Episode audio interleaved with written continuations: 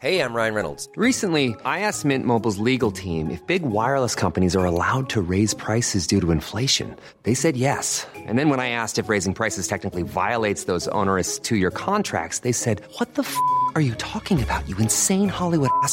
So to recap, we're cutting the price of Mint Unlimited from $30 a month to just $15 a month. Give it a try at mintmobile.com slash switch. $45 up front for three months plus taxes and fees. Promo rate for new customers for limited time. Unlimited more than 40 gigabytes per month. Slows. Full terms at mintmobile.com. Brenda Peña y Manuel Zamacona están listos para actualizarte los hechos relevantes con la mirada fresca que los caracteriza. Bienvenidos a Noticiero Capitalino en Heraldo Radio 98.5 FM. Comenzamos.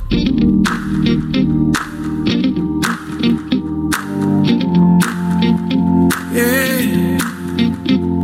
I had no intention I would get fucked up tonight. I looked in your eyes and they went through me like a knife. Came here with my crew, I lost them. Came If I'm being honest, I'm being honest. I can't think when you're looking like that. Can't breathe when you're moving like that. Tell me when you're gonna do me like that. Yeah, I'm so weak and nothing like that. Otro Judas.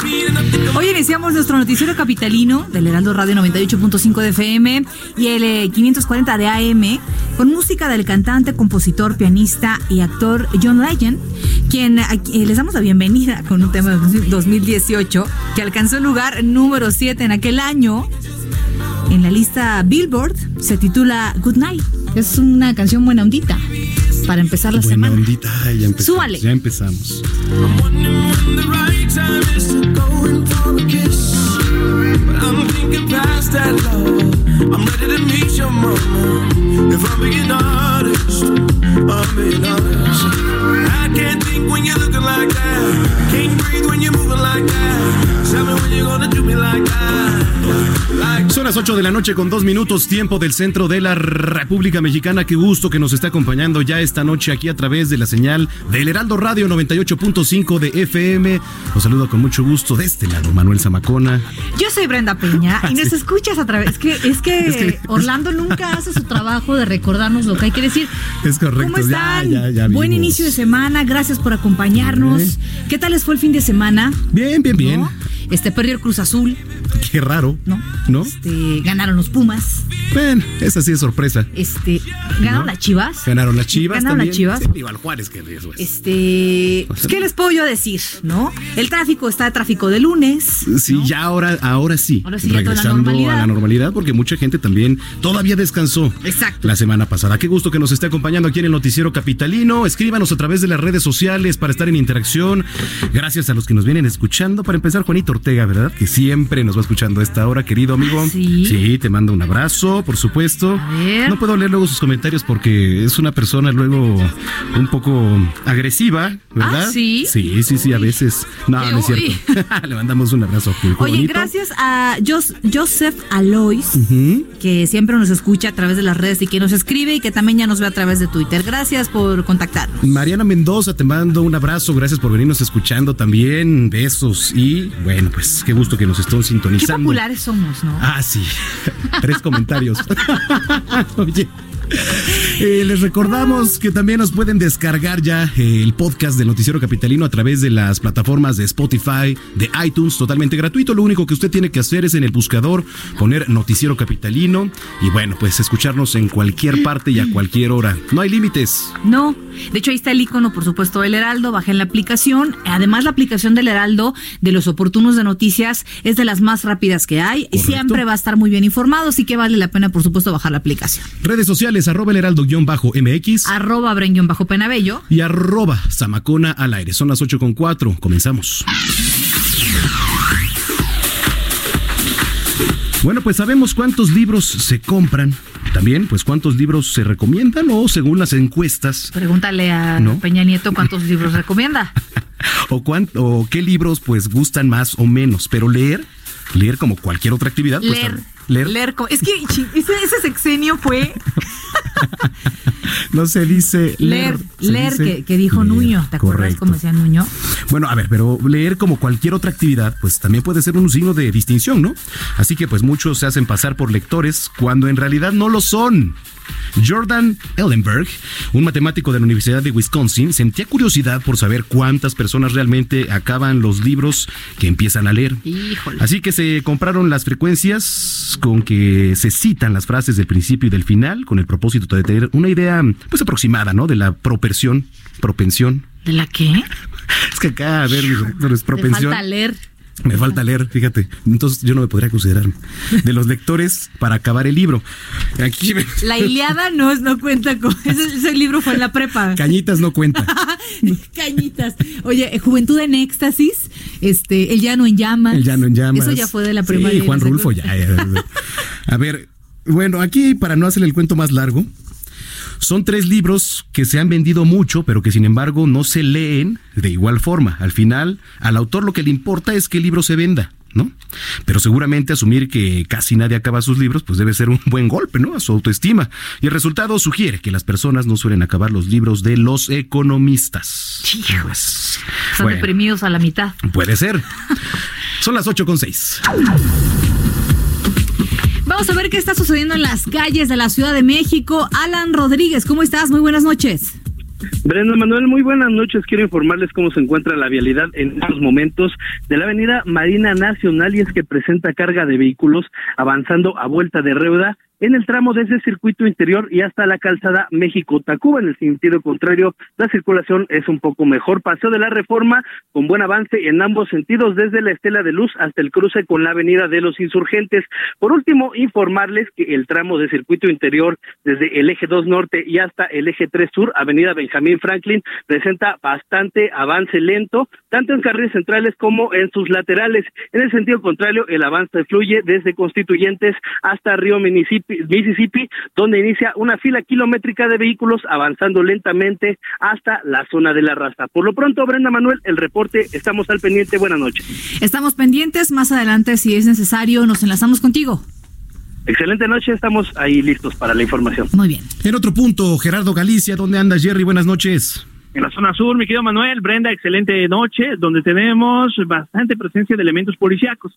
Estamos justo en la calle de Mitla y el eje 4 sur en su tramo Xola, porque tres sujetos, tres malandrines, eh, asaltaron una escuela de ballet, Baby Ballet Narvarte, que se ubica justo en este crucero. Por fortuna no hay pequeñines eh, lesionados ni por eh, ni siquiera por crisis nerviosa, de hecho ni se enteraron de este asalto. Quienes sí eh, lograron apreciar a estos delincuentes, uno de ellos armados, son los padres de familia que se ubicaban justo a la entrada de esta escuela de ballet donde entrenan menores de edad. Prácticamente los sujetos despojaron de sus pertenencias No a los maestros y padres de familia. Uno de ellos estaba armado. Luego de este atraco, sencillamente se retiraron por el eje 4 sur en su tramo Xola. Ya llegaron elementos policíacos, se está peinando la zona, pero hasta el momento no hay personas detenidas. Para mayor referencia, esto ocurre sobre el eje 4 sur Xola, muy cerca del eje 1 poniente, la avenida Cuauhtémoc, muy relativamente cerca de eh, Doctor Vertis, así que habrá que manejar con paciencia, precaución, si ven patrullas, se está buscando a estos tres malandrines que asaltan el Baby Ballet Narvarte. Lo Ojalá pronto, los el encuentren, cara. Oye, ese- Ojalá eh, sí. esa es una, eh, Jerry, pero la otra que nos platicabas justamente esta tarde eh, en Noticias México fue una balacera que se dio nuevamente ahí en, en la zona oriente de la ciudad y también estuvo bastante fuerte, ¿eh? Sí, qué situación, justo en el periférico, muy cerca de donde se ubicaban las instalaciones de la Policía Federal, a un costado de la Marina, justo frente a unos cines, es donde por lo menos uno o dos sujetos en motocicleta disparan contra los tripulantes de un taxi.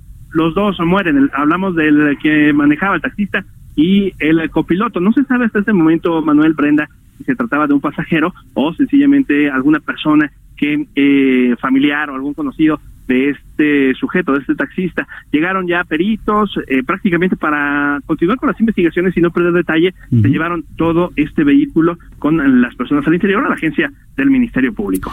Qué barbaridad. Bueno, estamos al pendientes, Gerardo, gracias y estamos en contacto. Excelente noche. Son las 8 de la noche con 9 minutos. Oye, también saludos a Hugo Zamudio, que nos escribe a través de las redes sociales. Saludos. Hugo. Oye, eh, pues es lunes, ya sabes que los mi amigos hacen lo que quieren. Eh, vamos a hablar de, eh, va contra la de la Ciudad de México por exfuncionarios de finanzas de Mancera. Hijo, pobre secciono de Mancera, este, van por todos, caray. Lo bueno Dan es que aquí no hay reproche político. Dan a conocer no, nominaciones ¿no? de los Oscar. Los Oscar, oye, ¿qué tal? Parásitos. Oye, había un debate si eran los Oscar o los Óscares. Los- ¿Ustedes qué? los- ¿Cómo dicen? ¿Los Oscar o los Óscares? Híjole, buena pregunta. Es- los Oscar, ¿no? Los Oscar. Es Yo los digo que los Oscar. Pero bueno, hay de ese debate. Yo digo que hay Si ese debate. Vamos a ver qué dicen los meme amigos. Ya está aquí Meme News, un espacio en radio comprometido con la historia de justicia laboral y las garantías de seguridad social de todos los trabajadores al servicio del Estado. Cuéntame, Miguel, ¿cuál ha sido uno de tus mayores propósitos profesionales? Mm, encontrar un trabajo en donde se me aumente el sueldo abruptamente, para que luego de un año pueda renunciar y recibir una pensión muy mayor al salario que tenía originalmente. Pues ese sueño se le ha cumplido a por lo menos 528 personas del Sindicato Único de Trabajadores del Gobierno de la Ciudad de México, quienes se fueron con más de 24 mil pesos mensuales cada uno, por supuesto, con cargos al ISSSTE. Oye, ¿en dónde puedo conseguir un trabajo como ese? Dime, Gus, ¿en dónde firmo? No, Miguel, no es tan fácil. Para poder volverte acreedor a una prestación de esta clase, necesitas experiencia probada en la carrera de pilotaje de aviación, o tal vez solo ser muy cuatacho del operador y asesor financiero de Miguel Ángel Mancera. Su tocayo Vázquez Reyes, quien junto con otros exfuncionarios de la Secretaría de Finanzas de esta Chilangolandia ya están siendo investigados por la Contraloría local. Pues como que un trabajo así no te lo recomiendo. Mejor sigue echando a Memenios Radio. Mm, no, pues así no. Pero bueno, Gus, en temas que a mí sí me interesan, hoy revelaron las nominaciones a los premios Oscar. Marca registrada. Y hubieron varias sorpresas. ¿Sorpresas? ¿Como cuáles? ¿A poco nominaron a Memenios Radio a mejor edición de sonido? Para nada, Gus. La sorpresa la dio la película Parasite, que haciendo honor a su nombre, se logró meter entre las favoritas a mejor película, donde también se encuentra obviamente Joker, película de la que ya hemos hablado tanto en este espacio, que me sorprende que el estudio que la distribuye no nos haya pagado por la publicidad. Sí, seguro, no nos pagaron, Miguel. Para nada nos depositaron a mi cuenta personal. Ok, pero bueno, la otra sorpresa la dio Scarlett Johansson, quien hizo historia de un matrimonio.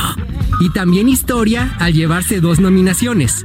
Algo que solo ha ocurrido, no cinco, no cuatro, tampoco tres, sino 12 veces en la historia de los premios de la Academia. Wow, Miguel, eres tan elocuente que debería ser tú quien conduzca la ceremonia.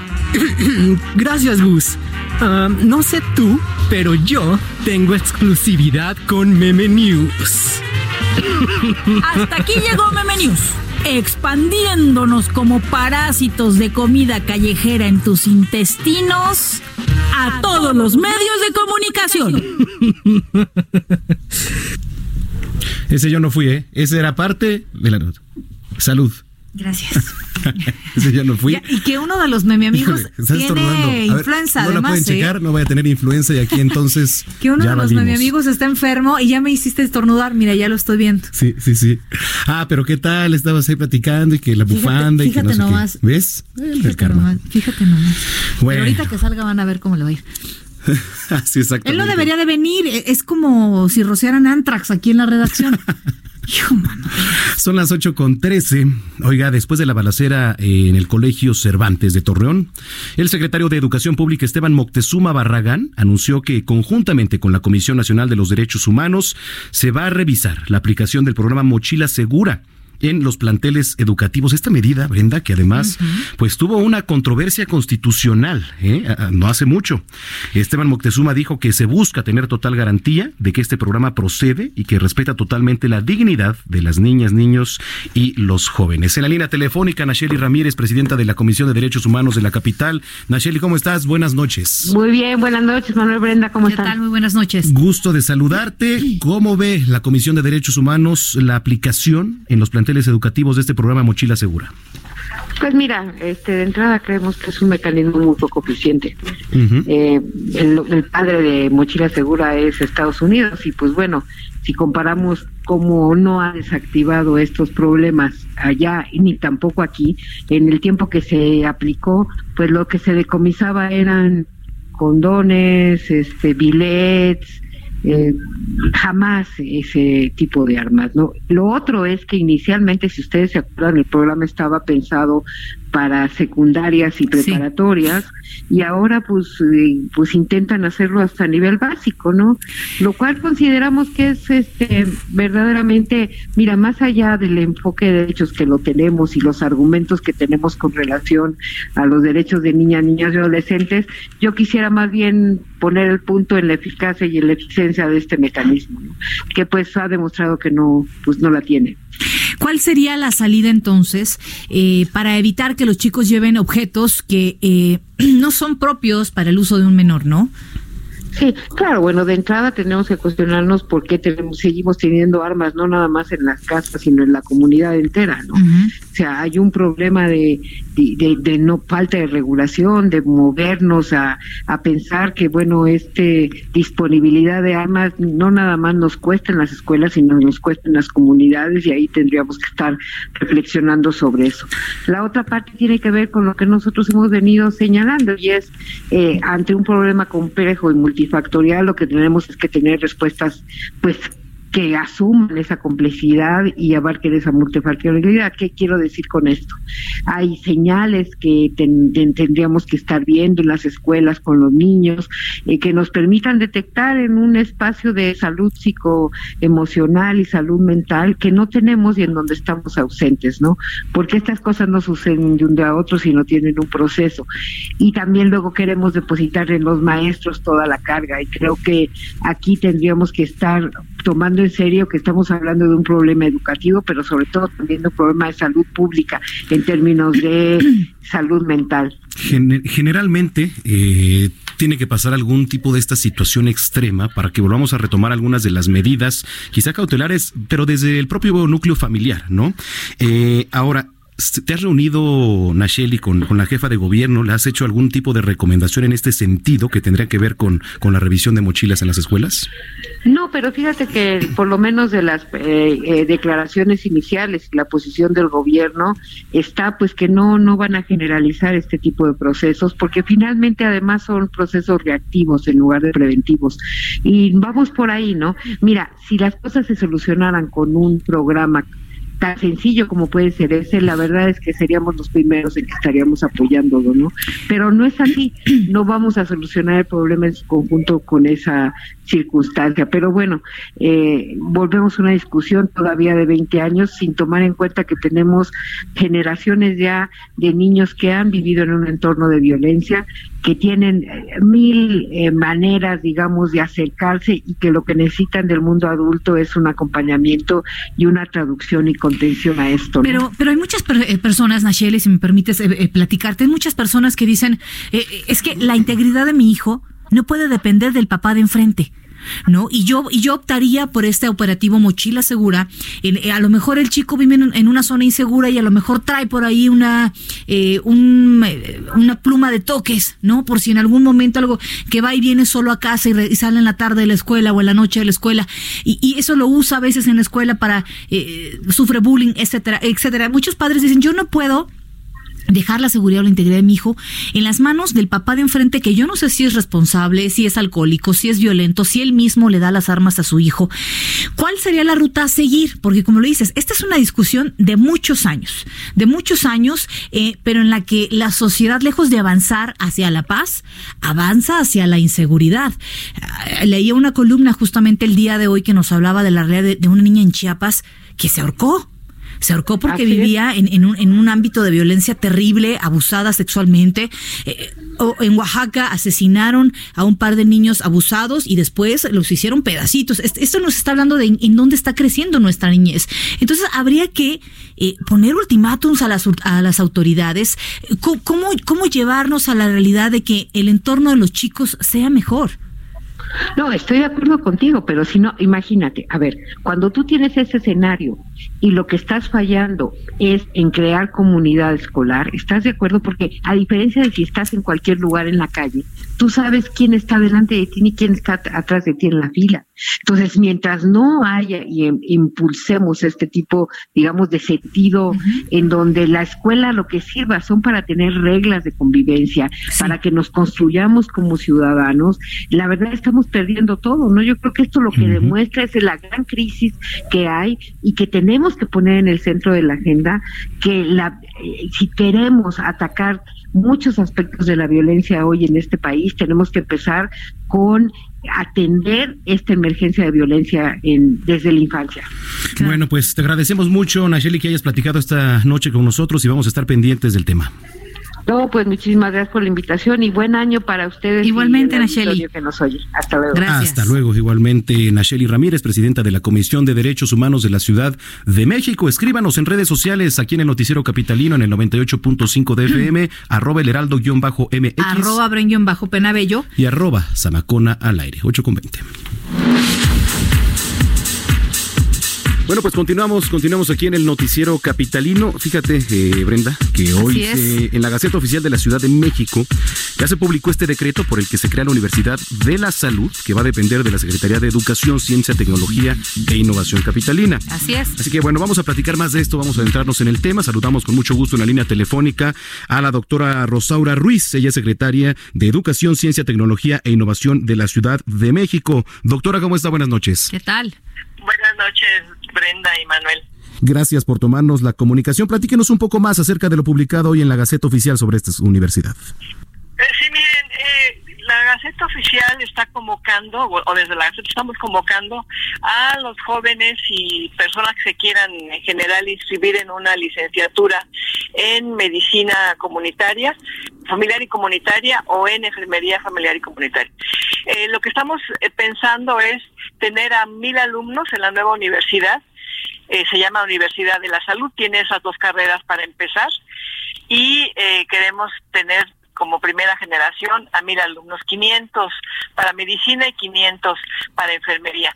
Se trata de formar a médicos y médicas que requiere el país y también enfermeros y enfermeras que tengan una formación general, Manuel y Brenda, que tengan una formación general, que sean médicos que, que su especialidad es atender a comunidades, atender a familias, ese es el enfoque.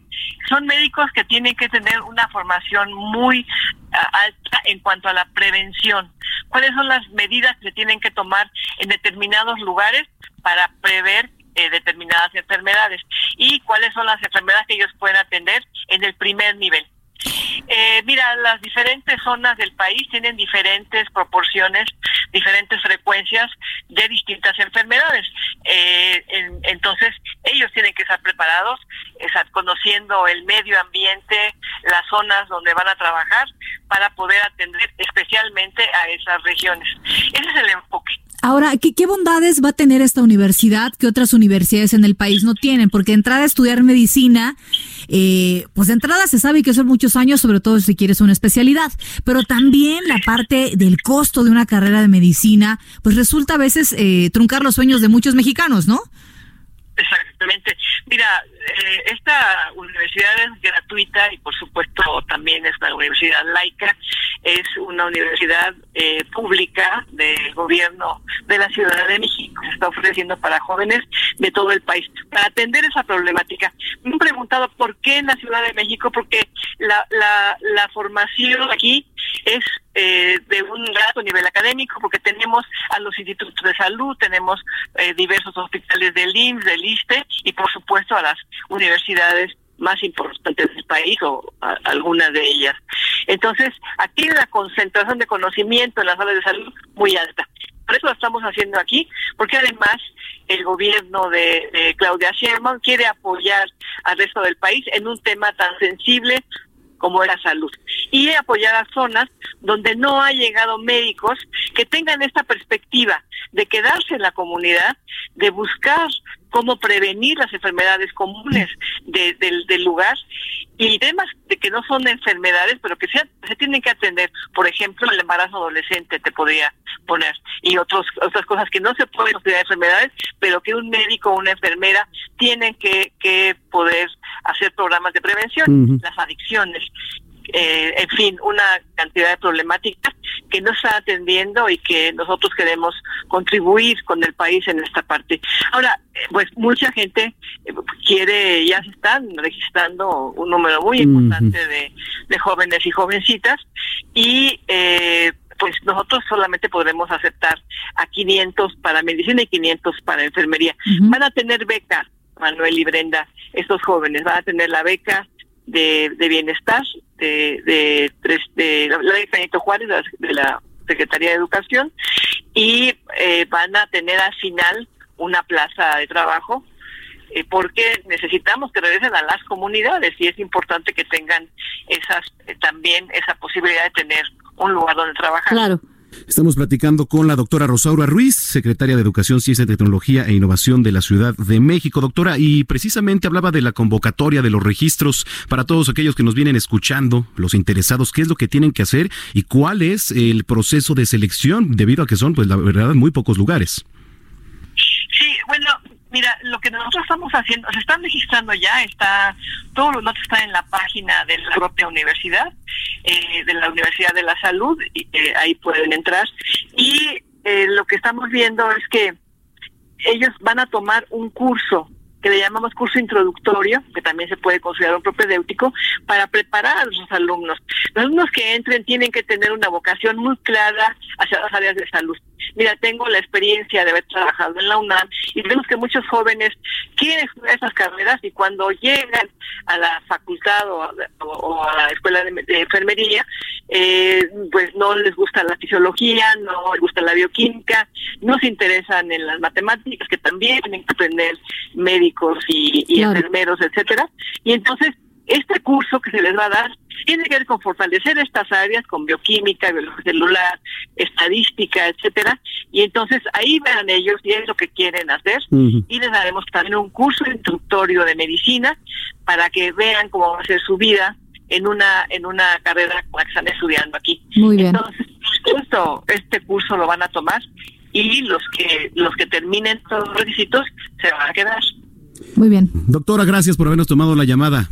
Gracias a ustedes y muchos saludos. Gracias. Igualmente es la doctora Rosaura Ruiz, secretaria de Educación, Ciencia, Tecnología e Innovación de la Ciudad de México. Síganos en redes sociales, arroba el heraldo-mx, arroba bren-penabello y arroba zamacona al Muy bien, es el momento de ir a las tendencias, así que quédense con nosotros. Después una pausa. Esto es lo que ha sido tendencia hoy en Twitter. Este lunes 13 es tendencia en Twitter. En la red social, el Comité Olímpico Mexicano confirmó el fallecimiento del exclavadista Carlos Girón. Amigos y fanáticos lamentaron el suceso. Se viralizó el hashtag López Ponchado. Usuarios de la red no solo se burlaron de la llanta averiada en el carruaje presidencial, sino también dijeron que al presidente López Obrador se le ponchó el crecimiento de 4%, también que iba a desaparecer la inseguridad y un día para otro el combate a la corrupción, que no habría nuevos impuestos y que el INSABI iba a ser gratuito.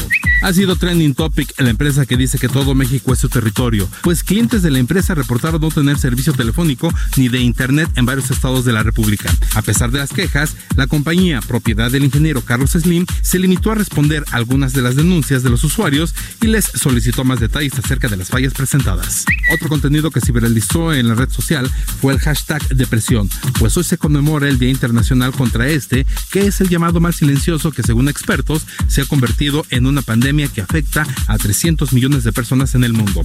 El presidente del Club de Fútbol Pachuca, Jesús Martínez, fue tendencia en la red social, pues usuarios señalaron que el jugador Víctor Guzmán quedó fuera del rebaño sagrado por dar positivo en dopaje, cuyos estudios se realizaron hace tiempo, cuando el jugador aún formaba parte de los Tuzos y hasta hoy se filtraron los resultados después de la venta de 10 millones de dólares de Guzmán a las Chivas por parte del Pachuca. Con el hashtag OscarNom, usuarios de la red comentaron las nominaciones que la Academia de Cine de Hollywood dio a conocer para la entrega 92 de los premios Oscar, que se celebrará el 9 de febrero próximo en el Teatro Dolby de Los Ángeles, California. Para finalizar, usuarios de la red lamentaron el fallecimiento a los 77 años del cineasta mexicano Jaime Humberto Hermosillo. Dirigió, entre otras cintas, La Tarea y María de mi Corazón. Usted está informado de lo que es tendencia en Twitter. Gerardo Villela, Noticiero Capitalino en el Heraldo Radio, 98.5 de FM y 540 de AM.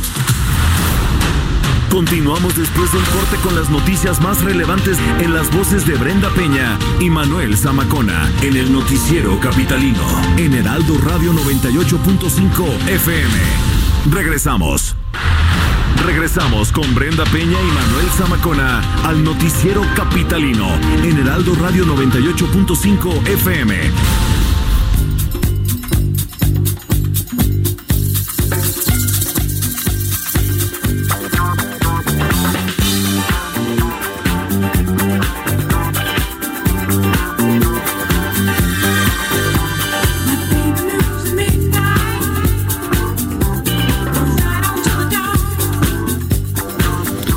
Este fin de semana se cumplieron 17 años del fallecimiento de Maurice Gibb, quien fuera bajista y vocalista del trío The Bee Gees, grupo formado en 1958 en Australia, aunque los tres hermanos son de origen inglés.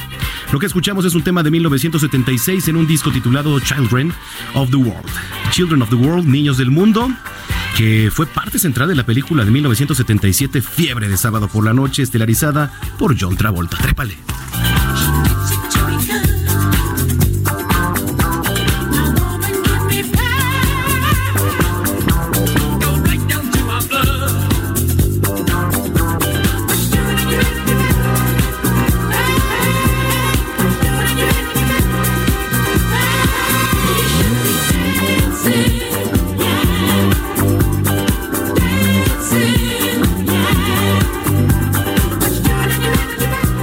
Deberías de estar bailando.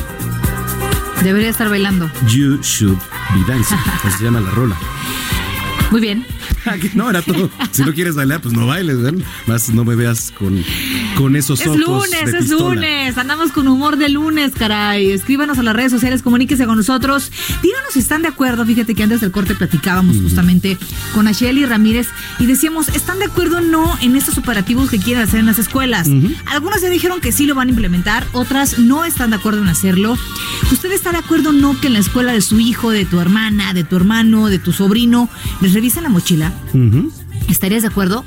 Si tú fueras a la escuela, ¿estarías de acuerdo que te revisaran la mochila? Sí, no, ¿por qué? No. Sí, claro, Es importante que se comuniquen con nosotros. Es controversial el tema. Arroba el heraldo-mx Arroba bajo penabello. y arroba zamacona al aire. Estás escuchando el noticiero capitalino aquí a través de la señal de El Heraldo Radio 98.5 de FM, 8.36.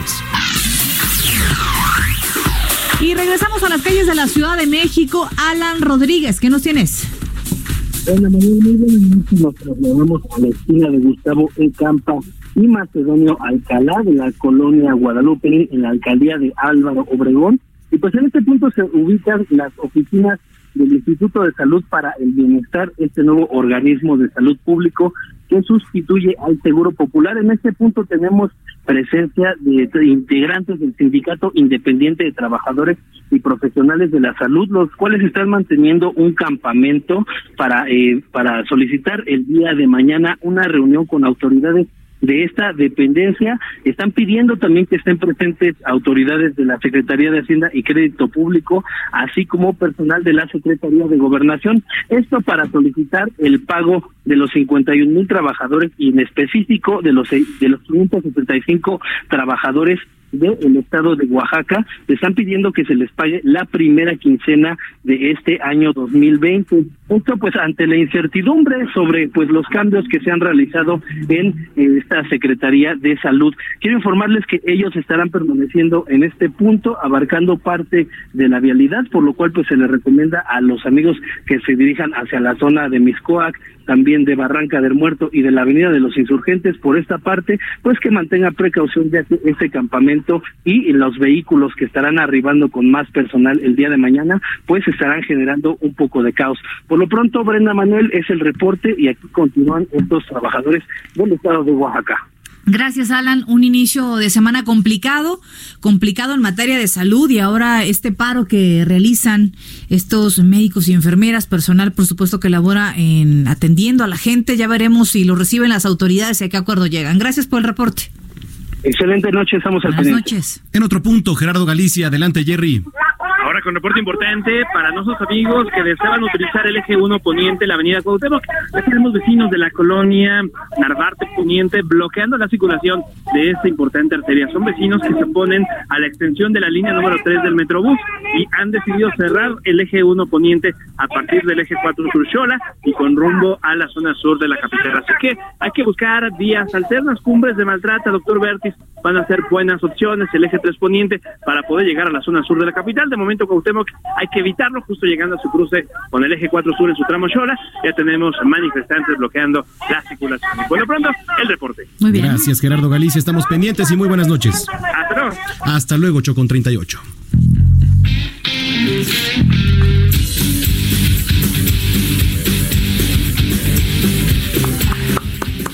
Llegó el señor de los deportes, el señor Orlando. No, no soy el señor de los deportes. Soy el, ¿Eres se- el- el señor a lo mejor de, de- ¿El señor de la consola?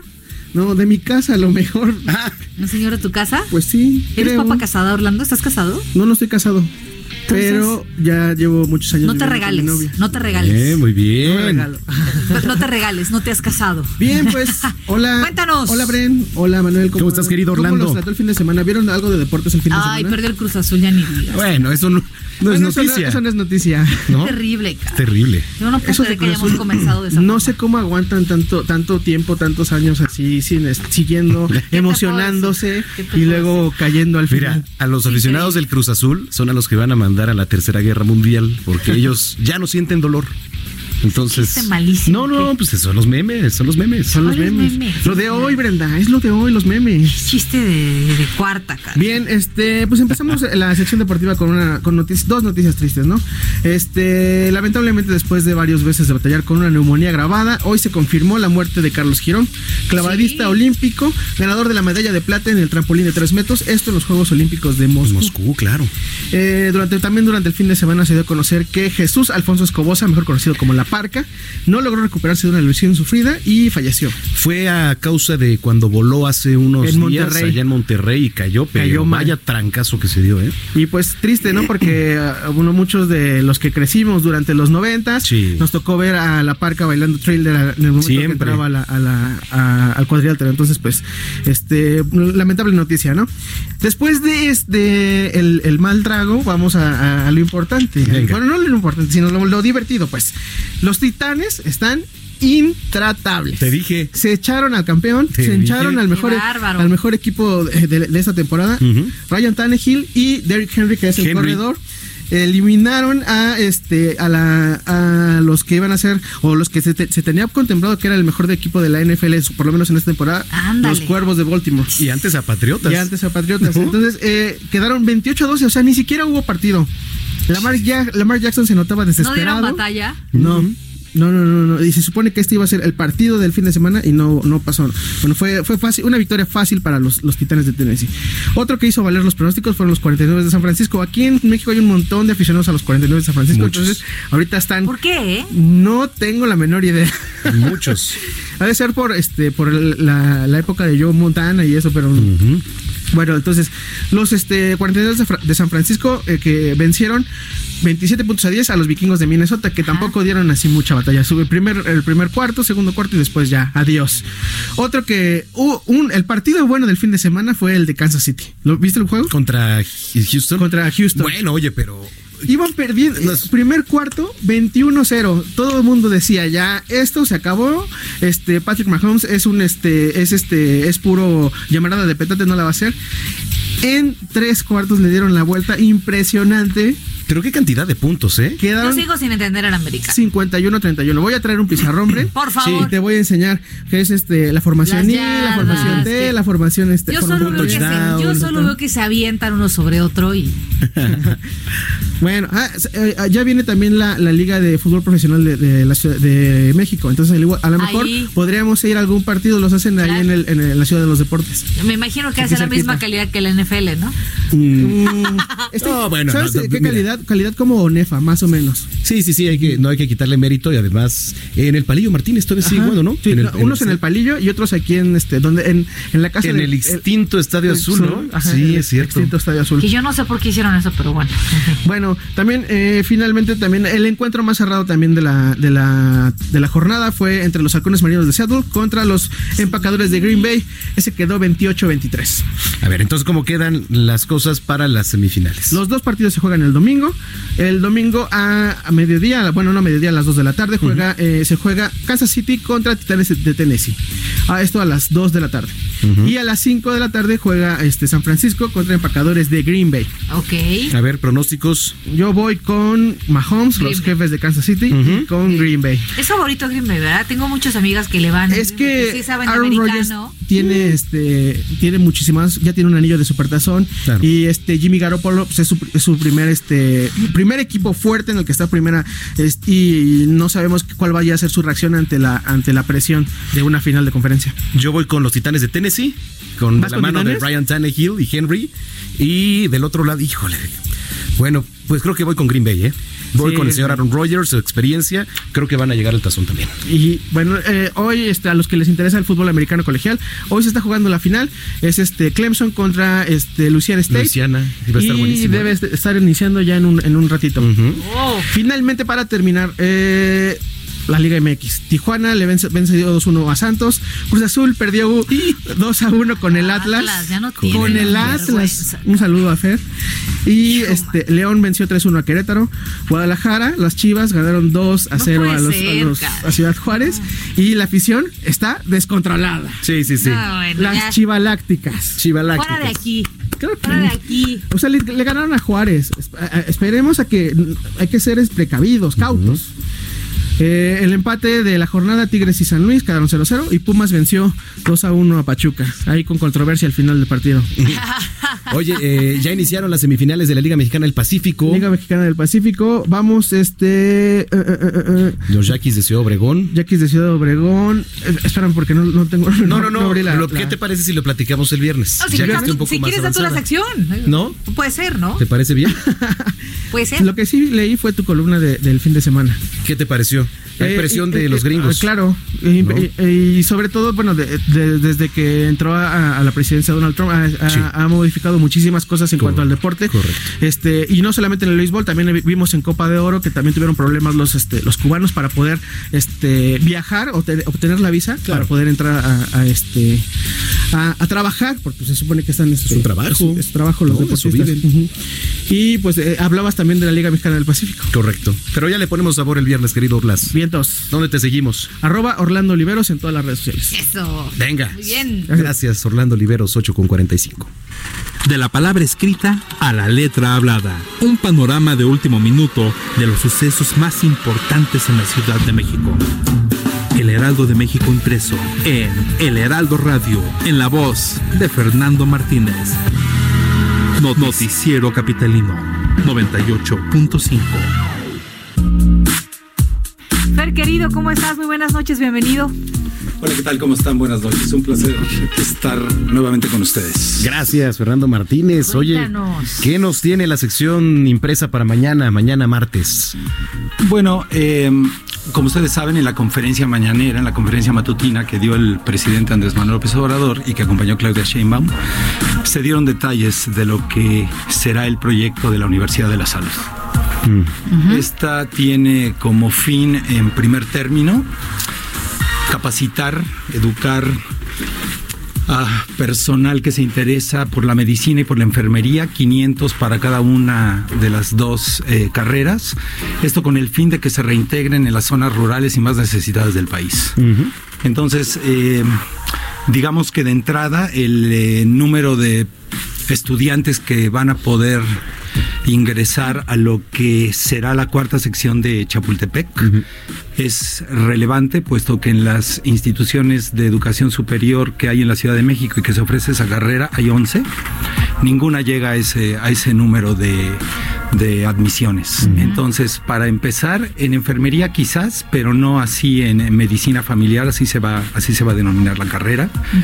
Entonces, esta es una oportunidad para recibir, para eh, subrayar el espíritu, digamos, receptor de la Ciudad de México, de personas de toda la República Mexicana, para capacitarse y de ahí, esa es la, la condición sine qua non, digamos, de esta institución, volver a las zonas rurales del país, que es donde el presidente ha hecho más giras y en donde es el, el tema más recurrente, ¿no? La, Pero, pero ahora decía la encargada de este proyecto, con la que platicábamos hace unos minutos, que va a haber becas. Así es. eh, ¿Cómo funcionaría este plan? Son las becas que da, que tiene el eh, gobierno de la Ciudad de México asignadas para estudiantes en general. Lo que no se les va a dar, se les va a apoyar con información, etcétera, etcétera, es con el hospedaje. Y eso es muy relevante. Becas habrá, ¿no? Para su manutención, no así para el, para el hospedaje. ¿Y será Eso es muy re- suficiente? Eh, Porque mira, un libro de medicina, es lo que decía, ¿no, son de Brenda? 3 mil pesos mensuales. Hoy- ¿Y un libro de medicina cuánto te cuesta? Hoy en día la digamos que las fuentes primarias de educación eh, son fundamentalmente PDFs. Es decir, eh, pasamos de los libros físicos a las fotocopias, les hablo en mi amarga experiencia, por eso soy débil visual, eh, y ahora a los, a los PDFs. Los nuevos estudiantes recurren directamente a los teléfonos y a las tablets. Sí. Si ustedes se dan cuenta, si son usuarios del sistema eh, transporte colectivo en el metro en las mañanas, los, los jóvenes, los estudiantes están estudiando, repasando, etcétera, directamente en sus ¿O en sus teléfonos celulares. Hoy en día, ese, ese tema, seguramente habrá libros que no están en línea, seguramente hay materiales que necesariamente tendrán que ser eh, libros, eh, programas específicos, aplicaciones incluso, etcétera, etcétera. Pero ese tema ya está más, eh, eso aunado a la educación bilingüe de los estudiantes, se los ha facilitado mucho. Hay muchas instituciones, por ejemplo, en Estados Unidos, que tienen una cantidad inmensa de títulos actualizados en, en línea y gratuitos. Eso por un lado. Eso eh, por otro, eh, hemos estado eh, publicando lo que ocurre con el Sindicato Único de Trabajadores del Gobierno de la Ciudad de México. No sé si recuerdan que estábamos a la expectativa de si se llevarían a cabo o no las, las elecciones y no. Primero, digamos, fue un tribunal, el Tribunal eh, Federal de Conciliación y Arbitraje, y luego uno del el Poder Judicial de la Federación que decretaron que la, que la elección no se podía llevar a cabo. Las irregularidades son muy severas. No sabían, para empezar, ni el padrón cuánto estaba conformado. No se sabía, eh, no había certidumbre de la fecha, incluso se dieron a conocer fechas diferentes, se dieron a conocer eh, también convocatorias diferentes, es decir, es un proceso absolutamente desaseado. ¿Qué, qué corresponde ahora? Eh, va a ser quien tiene en sus manos eh, la, el futuro inmediato y de transición es eh, la Federación de Sindicatos de Trabajadores al Servicio del Estado, que dirige Joel Ayala, será el encargado de generar una estructura de transición para que no se quede acéfala. Eh, este, este sindicato. ¿Él va a decidir, digamos? ¿O ellos van a decidir? No, ellos van a organizar, van a generar una estructura de transición, es decir, que no quede acéfalo, que quede, que haya. eh, que todas las decisiones de orden sindical estén eh, colegiadas, no se, no se tomen por capricho, etcétera, etcétera. Es muy importante aclarar que se debe generar una nueva convocatoria y que en esta nueva convocatoria eh, para ser eh, integrante de la nueva estructura de dirección del, de- de la- del directorio provisional, se debe ser trabajo- trabajador de base en activo. ¿Qué quiere decir esto? Que muchos de los actuales eh, secretarios generales de secciones no van a poder participar. Entonces, eh, al no saberse el número de agremiados, que al parecer está entre 110 y 117 mil, no se sabe. Eh, quedó la incertidumbre de que la operatividad del gobierno de la Ciudad de México estuviera en, en peligro. No es así. Con el personal de confianza, el gobierno tiene garantizada esta operación. Entonces, e- es un, es un, eh, es un tema que vale la pena seguir de cerca porque cosa rara, en una democracia los sindicatos se encontraron en graves aprietos cuando se les dio eh, las posibilidades operativas de la, de la democracia, que es el voto libre y secreto. Así De cualquier forma no suena nada fácil. No. No la tienen fácil. Hay inercias ya muy eh, adheridas a los comportamientos, eh, inercias políticas, a- etcétera, etcétera. intereses. Ahora van a tener que voltear hacia sí mismos y ver que los intereses, digamos, generados por las inercias políticas, etcétera, etcétera, de una, de una cultura del, del trabajo corporativizado, bla, bla, bla, se empate con los intereses de los trabajadores. es una, qué difícil, ¿eh? Es una feliz coyuntura, aprender a ser democráticos en el trabajo. Sí, por supuesto. Además, siendo el segundo sindicato más, Imagínate, más grande, con ahora más hay de que- 110 mil. Hay que ver el papel que tiene la papa caliente que tiene en sus, eh, en sus manos eh, Joel Ayala. Para que de por sí eh, tiene ciertas asperezas con el actual gobierno eh, federal, ¿no? Para que eh, el, el proceso, al menos de transición, se lleve en buenos términos. Claro. Muy Bueno. bien, Fer, querido. Pues vamos a estar pendientes el día de mañana a lo que saque la versión impresa del Heraldo de México. Como siempre, gracias, Fer. Es un placer estar con ustedes, amigos. Buena semana. Igualmente, buenas noches. 8 de la noche con 53 minutos. Hoy se llevó a cabo la inauguración del Paso Seguro de Buenavista, en donde la jefa de gobierno Claudia Sheinbaum dijo que es un trabajo integral donde ha participado tanto la Secretaría de Movilidad, la Secretaría de Obras y Servicios y la Dirección General de Ingeniería de Tránsito de la Secretaría de Seguridad Ciudadana. Claudia Sheinbaum señaló que no hacen nada por ocurrencias, que todo está sustentado científica y técnicamente, pues el, el diseño de estos paseos seguros se contabilizó el número de vehículos privados de transporte público y peatones que pasan por determinado lugar y con ello se modelaron y diseñaron los pasos seguros cuya finalidad es proteger al peatón. Indicó que el cruce de Buenavista era un cruce muy peligroso, pero con este diseño se mejora incluso la seguridad pública, pues se permite que haya más orden. La jefa de gobierno indicó que serán 114 intervenciones en cruces complicados y que se busca que este año pues se completen. Ahí está, sendero seguro o, o estos cruces, ¿no? Digamos que usted va a ir viendo en diferentes puntos de la Ciudad de México. Sí es, sí. Oye, esta semana hay que platicar de los Oscar. Los Oscar. Los eh, Que Mañana, ¿no? Mañana tenemos una cápsula preparada con Gonzalo Lira, que ya anda muy metido en ese tema. Eh, nos va a decir quiénes son los favoritos, si hubo sorpresas o no en las nominaciones. Este, obviamente, eh, mejor película está el, el, eh, Guasón, está en 1917, está El el, el Bromas. Bromas y está eh, Parásitos. Parásitos, que no saben Sí. qué película. De verdad, fue una Ah. sorpresa, una grata sorpresa, además. Mm, ¿no? Una- Mira, qué una curioso. grata sorpresa que fue gratis, además. Es correcto. Oiga, gracias por habernos acompañado en Noticiero Capitalino. Nos vemos mañana en Noticias México, 151 de Easy, 161 de Sky. Y ya después nos encontramos acá en Noticias Capitalinas. Despedimos nuestro noticiero festejando el cumpleaños número 50 de Zach de la Rocha, cantante y compositor principal de la banda metalera Rage Against de Machine. El tema del 99 se titula Guerrilla Radio. Pásenla Nos bien. vamos, buena semana.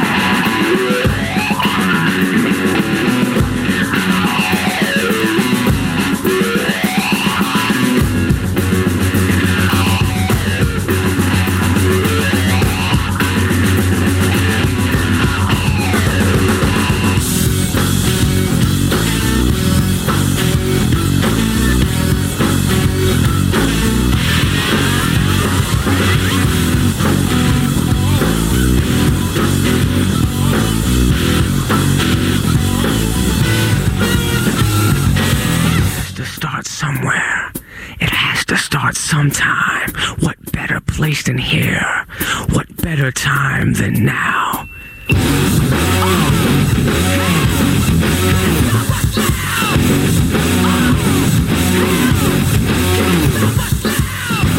Estás informado con las noticias más relevantes que acontecen en la metrópoli. No te pierdas la próxima emisión de Noticiero Capitalino con Brenda Peña y Manuel Zamacona. Heraldo Radio, la HCL se comparte, se ve y ahora también se escucha.